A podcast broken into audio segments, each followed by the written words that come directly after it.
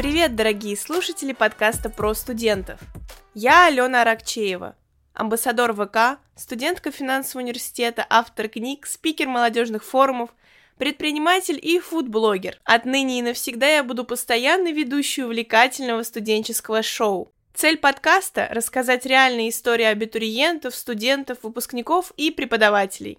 В каждом выпуске вместе с ребятами из разных вузов и колледжей я обсуждаю самые волнующие темы. Как поступить? Как не вылететь после первой же сессии? Как найти работу мечты и не выгореть?